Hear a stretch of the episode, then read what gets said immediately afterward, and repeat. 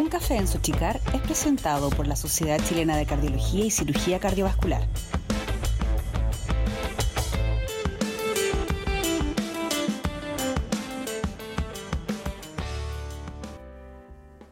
Hola, soy el doctor Daniel Díaz Puentes, editor de la página web de la Sociedad Chilena de Cardiología y Cirugía Cardiovascular. Es un gusto para mí darles la bienvenida al primer podcast de nuestra sociedad. Decidimos nombrar a este primer proyecto Un Café en la Sochicar. Nuestro deseo es acercar la voz de los miembros de nuestra sociedad a todos ustedes en un ambiente distendido y relajado. Realmente queríamos compartir un café y conversar de la profesión, la sociedad, en fin, de la vida en general. Lamentablemente, la contingencia sanitaria no nos ha permitido juntarnos físicamente y el café está pendiente. Pero a pesar de esto, hemos podido acercarnos vía telemática y la distancia finalmente solo ha sido física. Esperemos que pronto podamos finalmente tomarnos ese café en persona y compartir nuestras conversaciones con ustedes. Junto con desearles a todos ustedes y su familia salud y bienestar, iniciamos este primer episodio. El día de hoy vamos a presentarles al doctor Víctor Rosell Mariángel. Él estudió medicina en la Universidad de Concepción y posteriormente hizo su especialidad de medicina interna y cardiología en la Universidad de Chile. El año 2005 hizo un posgrado en el Hospital Clínic de Barcelona en insuficiencia cardíaca y trasplante. Y el año 2013 tiene otra etapa formativa en la Universidad de Pittsburgh, también en falla cardíaca y trasplante, pero enfocada hacia la asistencia circulatoria y dispositivos. Trabaja en el programa de trasplante del Instituto Nacional del Tórax y en el Hospital del Salvador. Es coordinador del grupo de socios adherentes en formación de Sochicar y también es nuestro actual presidente de la Sociedad Chilena de Cardiología y Cirugía Cardiovascular Bienvenido a este programa, doctor Rosell. Es un gusto estar con usted. Le quiero hacer la primera pregunta. ¿Cómo ha estado este último tiempo? ¿Cómo ha estado el Hospital del Salvador? ¿Cómo está la contingencia nacional en este momento que es tan compleja? Sí, eh, muchas gracias Daniel por, esta invitación a, tomar un café en Xochicán eh, muy, muy buena iniciativa esta de, poder conversar ahí con toda la, audiencia, de, sobre todo nuestros socios de la Sociedad Chilena de Cardiología. Mire, bueno, eh, la situación en los hospitales donde me desempeño, que son el Hospital del Salvador y el Instituto Nacional del Tórax, la verdad es que es semejante a la que, eh, en la que hay en, en, todos los hospitales de la región metropolitana y, y de regiones en donde hay una sobrecarga bastante importante en la atención de pacientes COVID y hay una, digamos, una atención un poco menor de los pacientes que vemos habitualmente, que son los que tienen patologías cardiovasculares. ha ido aumentando la capacidad en la medida que ha sido necesario de, de los hospitales para dar atención adecuada, oportuna a los pacientes fundamentalmente por COVID. Me imagino que han estado requiriendo mucho de su ayuda. Sabemos que muchos de estos pacientes han requerido de circulación y dispositivos más complejos. ¿Qué nos puede decir de eso, doctor? ¿Cómo ha estado el apoyo desde el punto de vista de la cardiología de esa área? Sí, bueno, la, la enfermedad propiamente tal tiene, tiene, digamos, complicaciones cardiovasculares. Una de, de, mis funciones dentro del Hospital del Salvador es trabajar en la UCI en la, unidad de cuidado intensivo del Hospital Salvador, así que yo he estado en un contacto más o menos permanente con, con estos pacientes. Obviamente tienen complicaciones cardiovasculares en donde podemos aportar al diagnóstico y al tratamiento de estos pacientes. Y efectivamente, una de las opciones de tratamiento cuando esta falla respiratoria es muy catastrófica y, digamos, no responden a la, a, la ventilación mecánica invasiva eh, convencional, es ponerlo en, en, aparatos de circulación extracorpórea, de oxigenación ECMO, que se llama. Así es que esto ha, ha, habido un número no menor de pacientes a lo largo de todo Chile que han, que han digamos, sido conectados a estos dispositivos, a estos eh, aparatos de, de, de, de oxigenación extracorpórea. Así que el instituto en ese sentido ha sido requerido tanto para pacientes del área como de cualquier parte de Santiago y de regiones. Aparte de, de esos pacientes que son los COVID propiamente tal, está la, la, la, digamos, la necesidad eventual de atender a nuestros pacientes más habituales, que son los de falla cardíaca avanzada, que también pueden requerir algunos de estos dispositivos, pero obviamente por la realidad de la, de la pandemia, esto ha sido en bastante menor proporción. ¿Cómo ha visto crecer en estos últimos años falla cardíaca avanzada, circulación extracorpórea, los dispositivos? Sí, este, este, es un camino que me ha tocado recorrer, Daniel, que comenzó hace muchos años. Cuando yo era becado, digamos, de cardiología, a fines de los 90, los primeros años del 2000, partimos con una iniciativa que en ese momento era innovadora de un policlínico de falla cardíaca en el, en el Hospital del Salvador. En esa oportunidad trabajaba en conjunto con el doctor José Luis Bukasovich, expresidente también de la Sociedad Chilena de Cardiología, y esos fueron nuestros primeros pasos en falla cardíaca. Primero tratar de de mejorar el proceso de atención, que sabemos que es complejo para los pacientes con falla cardíaca, de que tuvieran una atención un poco más oportuna, que pudieran acceder a los tratamientos que en ese momento se disponía, que era fundamentalmente farmacológico. Y luego obviamente fuimos avanzando en la complejización de, de todas las prestaciones que han incluido la terapia de resincronización, los desfibriladores, después del trasplante cardíaco, que logramos abrir el centro de trasplante en el Instituto Nacional del Tórax, y después vino toda la contribución de los dispositivos de asistencia circulatoria que partió en 2010-2011.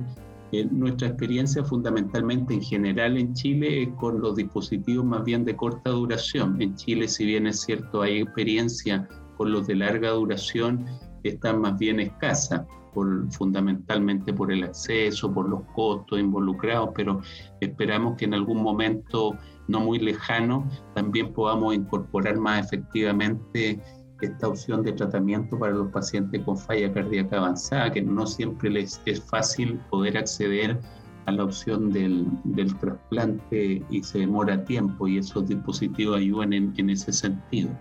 Así que yo le diría que ha sido un camino largo que ha partido de cosas menos complejas que probablemente son las que eh, más costo efectividad tienen, como tratar en forma correcta a los pacientes con falla cardíaca, darle los medicamentos y después para un grupo más seleccionado de pacientes opciones tales como el trasplante o la asistencia circulatoria.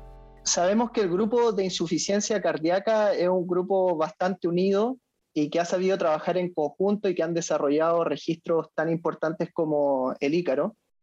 ¿Cuáles piensan que son las perspectivas o hacia dónde cree que tenemos que caminar en el futuro, tanto cercano como a mediano plazo, con respecto a insuficiencia cardíaca? ¿Qué tenemos que mejorar? ¿Qué piensa que tenemos que hacer? Los cardiólogos que nos dedicamos específicamente al área de falla cardíaca no, no somos muchos. Eh, estamos normalmente en bastante contacto y, a través de la Sociedad Chilena de Cardiología y su departamento de falla cardíaca, diría que hemos eh, armado un grupo que es bastante cohesionado, que siempre estamos con iniciativas, con inquietudes que, que, queremos implementar. Una de ellas en su momento fue el registro Ícaro, que fue un registro específicamente en pacientes hospitalizados de falla cardíaca, y que era para ver un poco cuál era nuestra realidad, eh, cómo llegaban nuestros pacientes, cuáles eran los tratamientos que recibían, etc. Esa yo creo que ha sido dentro de la evolución del grupo eh, una iniciativa importante, un hito importante. También, Daniel, eh, cuando se, digamos, se elaboraron las primeras guías de falla cardíaca, que fue por allá por el 2007, que fue una iniciativa exclusivamente de, de, Sociedad Chilena de Cardiología y posteriormente en el año 2015 eh, ya fue en conjunto con el Ministerio de Salud, que son las guías que aún no, no, se han actualizado, que son las guías Xochicar-Minsal del año 2015.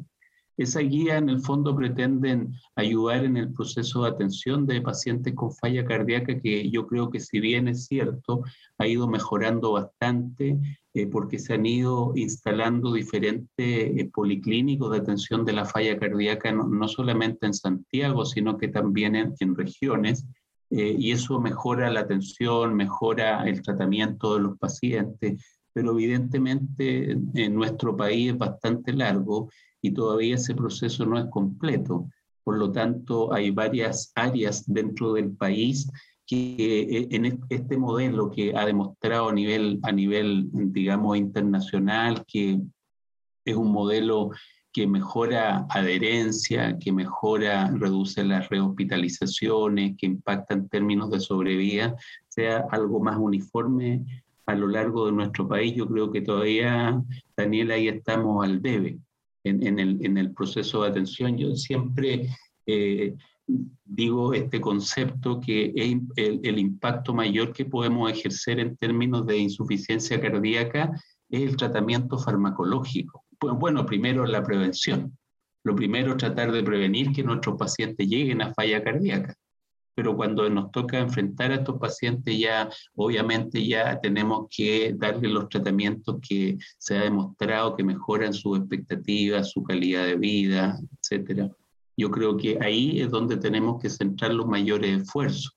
Obviamente tenemos que estar preparados para el trasplante, para estos tratamientos quirúrgicos menos habituales, para un grupo más bien seleccionado de pacientes, pero en términos de impacto en salud pública, el mejorar el acceso y el tratamiento adecuado y oportuno de la falla cardíaca, fundamentalmente en lo farmacológico, yo creo que es mucho más costo efectivo y de mayor impacto en términos de la salud pública en nuestro país los distintos grupos de cardiología de todo el país deberían tener la iniciativa de tener clínicas de insuficiencia cardíaca.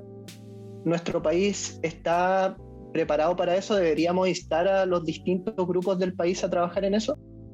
Sí, es más o menos lo que le estaba comentando. Yo creo que ese modelo tiene varias ventajas, pero sí, eh, Daniel, enfocado más bien en desde el punto de vista multidisciplinario no solamente pensando que tiene que haber un cardiólogo que atienda a estos pacientes, sino que muy importante la labor que puede ejercer una enfermera dentro o enfermero dentro del policlínico de falla cardíaca, la labor que puede ejercer un kinesiólogo en la rehabilitación, un nutricionista, eh, e incluso un farmacéutico clínico que nos ayude también a todo lo que son las interacciones de los medicamentos, pesquisar oportunamente efectos secundarios.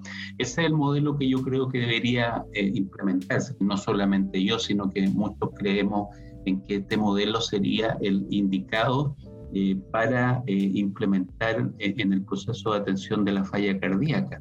Obviamente hay que ver la realidad de nuestro país y en algunos lugares de Chile esto será dirigido por un cardiólogo, que sería lo ideal, pero también eh, medicina, un médico especialista en, medicina interna, que tenga interés en la cardiología y que se pueda preparar en forma adecuada, también podría ejercer esto, este tipo de funciones en un policlínico o en una unidad de falla cardíaca. no, no necesariamente tiene que ser un especialista en cardiología, ni menos pensar en que sea alguien que tenga una especialización dirigida en falla cardíaca, porque la verdad es que en el proceso de atención de la falla cardíaca, la mayoría de los pacientes no son atendidos por cardiólogos, son atendidos por el médico de familia, son atendidos por el médico especialista en medicina interna. Algunos de ellos son atendidos por cardiólogos. Quizás los cardiólogos tengamos que estar en los pacientes más avanzados, de mayor complejidad,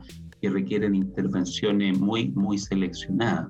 ¿ya? Pero ahí en ese sentido tendría que haber también, muy importante dentro de este proceso, una comunicación muy fluida con la atención primaria.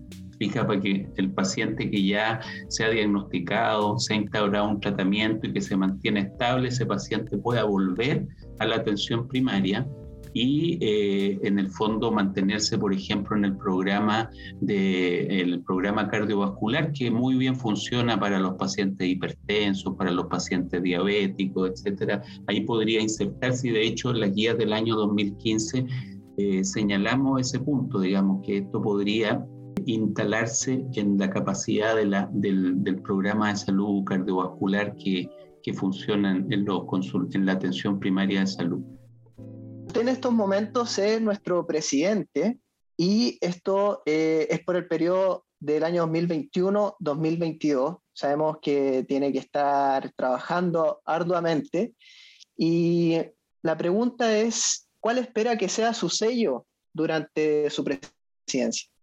Sí, bueno, me, me primero me, me correspondió los dos años antes ser vicepresidente. Uno entra, digamos, a este, a este proceso como vicepresidente dos años. Me tocó acompañar al doctor Juan Carlos Prieto. Y bueno, a fines del año pasado ya me correspondió asumir estas funciones de presidente por, por los siguientes dos años. Obviamente, Daniel, la, la, la, Sociedad Chilena de Cardiología ya tiene una trayectoria de, de muchos años y hay, eh, digamos, eh, capacidades, eh, digamos, cursos, congresos que ya están instalados y que se realizan prácticamente todos los años. Obviamente una, una de, la, de, de las prioridades es que eso se mantenga funcional, que se mantenga funcional nuestros cursos habituales, que funcionen los departamentos, que funcionen los comités. Ahora, si, si usted eh, me pregunta respecto de sellos que yo quiera darle a este periodo, me parece a mí que la pandemia nos ha dado una oportunidad y nos, digamos, nos impulsó más aceleradamente a tomarlo de la educación médica continua. Esto era algo que veníamos discutiendo ya desde hace algunos años en el Comité de Educación respecto a que la sociedad tenía que posicionarse o tener un rol más protagónico en la educación médica continua. Y el año pasado, a propósito de la pandemia, esto tuvo que ser asumido con bastante más rapidez sobre la marcha, porque había que reformular todas nuestras actividades habituales a una modalidad a distancia. Y yo creo que quedamos bastante bien parados durante el año pasado porque la sociedad, nuestra sociedad se posicionó bastante bien a nivel nacional e incluso con eh, repercusión a nivel internacional, sobre todo en nuestros países vecinos de Sudamérica. Así que yo diría que ese es, un foco que yo quiero eh, que se mantenga. Probablemente cuando esta situación de la pandemia vuelva un poco más a la normalidad, va a tener que ser en, un, en una magnitud un poco menor, pero tener una oferta regular, aparte de nuestros cursos habituales, cursos para otra, otro, otro público objetivo, tales como médicos no especialistas, nuestro curso, eh, digamos, cursos de electrocardiografía, cursos de falla cardíaca, cursos de arritmia. Así que yo diría que ese es uno de los focos donde quiero poner bastante atención, el potencial y el colocar, Daniel, al Comité de Educación Continua en un rol protagónico dentro de, no solamente dentro de este periodo de dos años, sino que de aquí en adelante. Y eh, que empecemos a ocupar distintos eh, recursos, no solamente el recurso de, la, de, de hacer conferencia o discusión de casos clínicos, sino, por ejemplo, el que estamos ocupando ahora, las redes sociales, Spotify, podcast, etcétera, eh, para poder hacer llegar información a nuestros socios eh, que nos siguen fielmente y al público en general. Yo diría que ese es un foco. El otro foco importante es nuestro rol para hacer visible enfermedades, digamos, dentro de la cardiología que son importantes. Las enfermedades cardiovasculares siguen siendo una causa muy importante de, de morbilidad y mortalidad en nuestro país y obviamente tenemos una misión como sociedad de hacer visibles eh, a la población enfermedades que sabemos que tienen impacto significativo en la calidad de vida, en la mortalidad de la población. Por ejemplo, eh, la falla, misma falla cardíaca, la fibrilación auricular, la enfermedad cardiovascular en la mujer. Yo creo que ahí también quiero poner un acento en que la sociedad juega un rol protagónico, con, bueno, como también ha sido hacia atrás, en poner a la vista problemas eh, para hacer llegar eh, información a la población en general, concientizar también a, nuestras autoridades para que esas enfermedades tengan prioridad, tengan sus tratamientos, se incluyan en programas, por ejemplo, como el GES, etc. Eso y lo otro eh, es tener toda esta estructura societaria funcionando regularmente. Tenemos muchos departamentos, algunos son muy activos, tenemos departamentos de cardiología, de hemodinamia, departamento de falla cardíaca, de prevención, de arritmias, de imágenes, que ya tienen una periodicidad de funcionamiento y funcionan regularmente de muy buena forma. Pero hay, por otro lado, también hay algunos departamentos que se han quedado inactivos por algunos años y, por ejemplo, el caso del Departamento Intensivo Cardiovascular que hace años se creó y que después quedó un poco en el tiempo y que también eh, estamos haciendo gestiones para que se, se reactive, digamos. Creemos que eso es un foco de atención, sobre todo para nuestros cardiólogos socios jóvenes que se desempeñan habitualmente en unidades coronarias o de intensivo cardiovascular, una forma de, de atraerlos, ¿ya? También eh, hay que eh, convivir, eh, Daniel, con todas nuestras filiales. Nosotros tenemos que potenciar las actividades en filiales que también son importantes. Tenemos filial, filial Quinta Región, filial Sur, la de Concepción, etcétera, que también tenemos que ir trabajando en conjunto para ir, digamos, desarrollando todas estas toda esta actividades, cursos, congresos y estas campañas.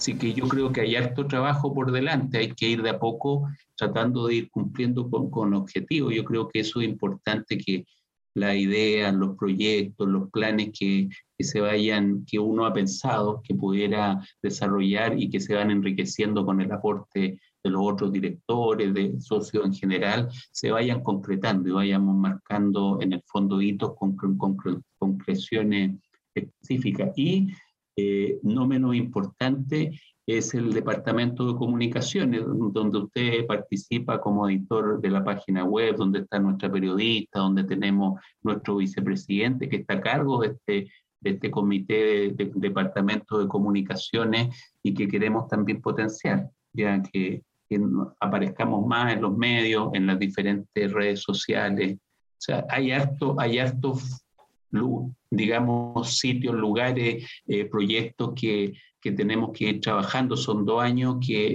eh, es el tiempo para, para poder ir implementando, desarrollando. Y lo más importante que ha sido prioritario, yo le diría, en hace varias presidencias atrás, que es convocar a la sociedad, a nuestros socios adherentes. Fija, eso es una parte importante, el recambio, el recambio, ¿no es cierto?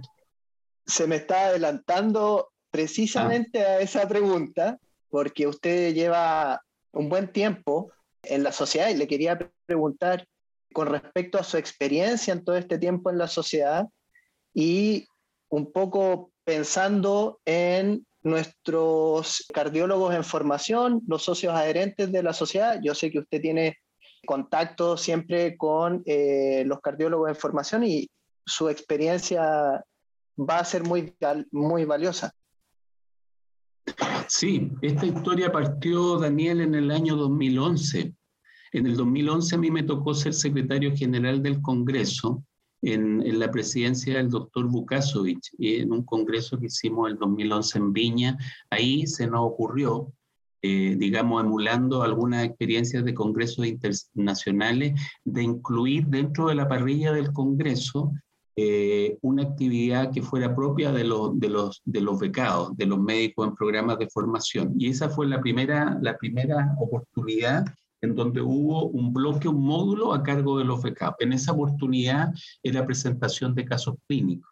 Entonces cada grupo presentaba sus casos clínicos y bueno, tuvo, tuvo digamos, buen feedback de la audiencia, tuvo eh, gente que le gustó la iniciativa y eso obviamente ha ido madurando en el tiempo y ha habido aporte de otros destacados socios de Xochical, eh, como la doctora Flor Fernández, que se involucró dentro del, del, grupo, el doctor Jorge Caravantes también, que hemos ido trabajando por muchos años y que después se transformó en la jornada de PROCON, que esas jornadas que son ya clásicas dentro del desarrollo del Congreso, tienen su público, eh, que va, escucha a los becados y que en realidad aprende mucho de lo que ellos ahí exponen.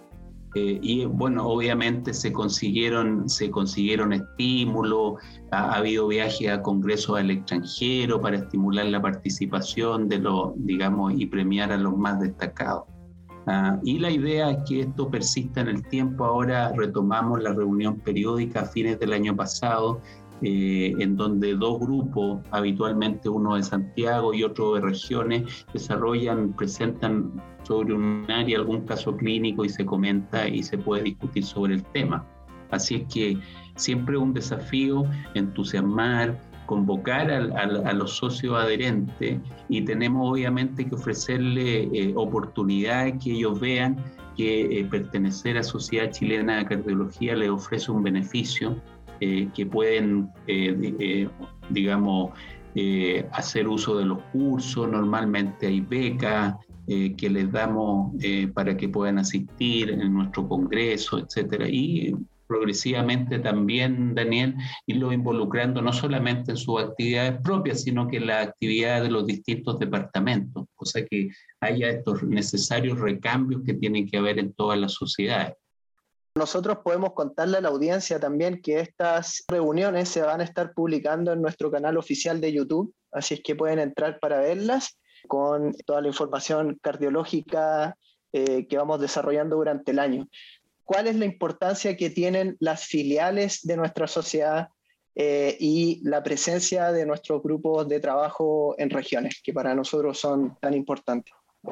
Sí, ya, ya había avanzado que obviamente dentro de la presidencia hay que coordinar el trabajo con las filiales. Tenemos filiales importantes, como ya había mencionado, la quinta región, la octava, eh, la filial sur, que es de Temuco hacia el sur, tenemos una filial que ha estado inactiva y que vamos a iniciar las gestiones de reunirnos con, con cardiólogos del área más norte para ver si es que podemos, eh, digamos, entusiasmarlos a que reactiven la filial norte que hace bastantes años que, digamos, que no funciona.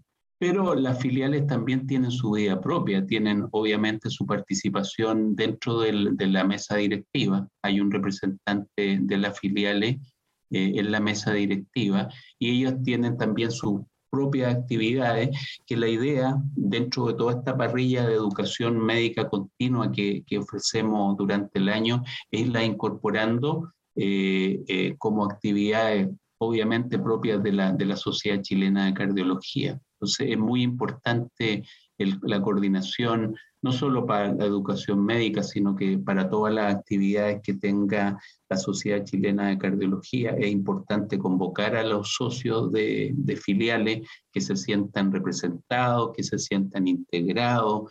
Así es que eh, vamos a, a, integrarlo, pensamos integrarlo en diferentes actividades que sientan que son parte importante de la Sociedad Chilena de Cardiología, no, no, no siempre tiene que ser socio exclusivamente de la región metropolitana. Hay mucha gente valiosa en regiones que hace una labor en clínica, en los hospitales de atención, que es importante rescatar y, y visibilizar. En ese mismo sentido, como usted dijo en algún momento, la tecnología quizás nos está también ayudando a integrarnos y también a reagruparnos en todo Chile, más bien, más que solo acá cerca obviamente ha sido un apoyo. esto de la pandemia ha traído muchas cosas beneficiosas y uno de ellos la facilidad de la comunicación. Y en nuestras reuniones habitualmente ahora tenemos cardiólogos socios que son de varios lugares del país, ya no está esa dificultad que todas las reuniones eran en Santiago, que eran presenciales y que, y que no permitían que ellos se integraran en forma efectiva. Así que efectivamente esto ha sido de gran ayuda y ha permitido la integración en la práctica a todas nuestras actividades de los cardiólogos de los socios de regiones. Y seguro que vamos a seguir creciendo. Este año vamos a enfrentar como sociedad el desafío de un evento internacional como es el Congreso Sudamericano de Cardiología. ¿Cuáles son sus expectativas al respecto? Es Efectivamente, este congreso, Daniel, estaba planificado para el año pasado. Este congreso eh, era 2020 y la sede del Congreso Sudamericano era Chile. Bueno, y por, por toda la, situación de la pandemia se decidió postergar y realizar este evento en el año 2021. En el entendido que probablemente durante este año íbamos a estar en una mejor posición para que fuera efectivamente un Congreso Sudamericano. Todavía tenemos incertidumbre, sobre todo por la situación actual de la pandemia, pero independiente de aquello, ya el grupo organizador, la presidencia de la Sociedad Sudamericana, su secretario, el doctor Alejandro Martínez, su secretario ejecutivo, el doctor Carlos Fernández, y también me han integrado a, mí al trabajo en estos últimos meses, junto con, con nuestra gerente eh, Janet Roa, hemos, estamos ya haciendo un trabajo dirigido para ver cómo implementamos esta actividad.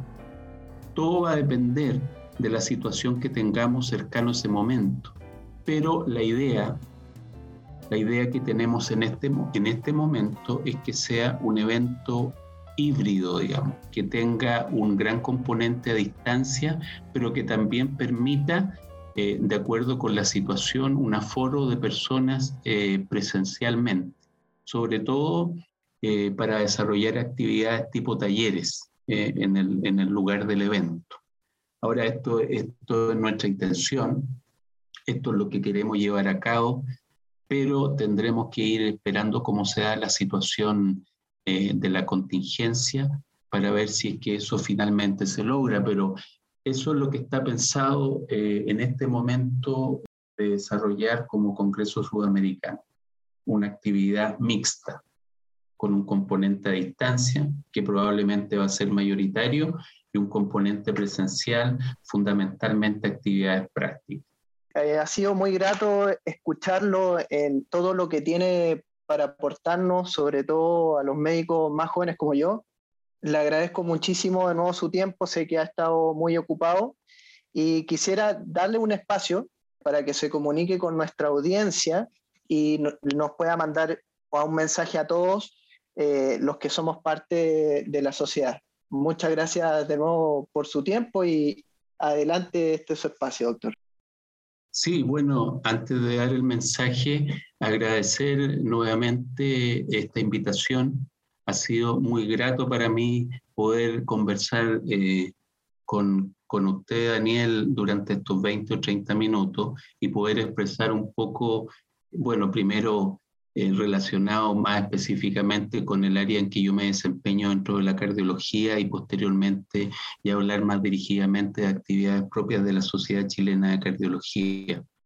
Deseo que esto perdure en el tiempo, que se vaya enriqueciendo, que nuestros socios se integren a estas nuevas modalidades de comunicación. Así que felicitaciones a usted y en nombre suyo a todo el equipo que sé que está detrás, incluida nuestra periodista Perla, Andrea, eh, bueno, y Luis Sepúlveda, que también está a cargo del, comité. Ahora, yo lo que quiero, eh, digamos, eh, comunicarle a la audiencia es más bien extenderle una invitación a que sigan participando activamente. Estamos trabajando día a día por ofrecerles nuevas oportunidades dentro de la sociedad a diferentes niveles queremos integrarlo en forma, eh, digamos, activa a cada una de las actividades, a los médicos más jóvenes, a los que ya llevan toda una trayectoria, a los de Santiago, a los de regiones, a los del norte, a los del sur, a todos quiero extenderle en nombre de la, Sociedad Chilena de Cardiología, del, directorio que me toca presidir, esta invitación a participar. Estamos trabajando por reforzar varias áreas dentro de la, de la sociedad de cardiología, por ofrecerle la mayor cantidad de oportunidades para que sientan que pertenecer a la Sociedad Chilena de Cardiología les trae una serie de beneficios. Así que a, a los que aún no están eh, inscritos como socios, invitarlos a participar activamente, a inscribirse dentro de la Sociedad Chilena de Cardiología. Y por, por, en segundo término, por último, desear que todos estén bien junto a su familia. Sabemos que hemos pasado por momentos súper duros, difíciles, muy complejos en este momento. La situación a nivel país es de alta complejidad. Así que yo espero que cada uno de nuestros socios, su respectiva familia, estén bien, eh, que logren superar esta situación de pandemia de la mejor manera posible todos unidos y eh, un mensaje esperanzador de en un plazo no muy lejano podamos otra vez volvernos a reunir, poder conversar, poder compartir, discutir, etcétera. Así es que esos serían mis, puntos principales del mensaje que le extiendo a, esta, a esta audiencia. Muchas gracias, Daniel. Gracias a usted, doctor, por su tiempo. Un café en Sochicar es presentado por la Sociedad Chilena de Cardiología y Cirugía Cardiovascular.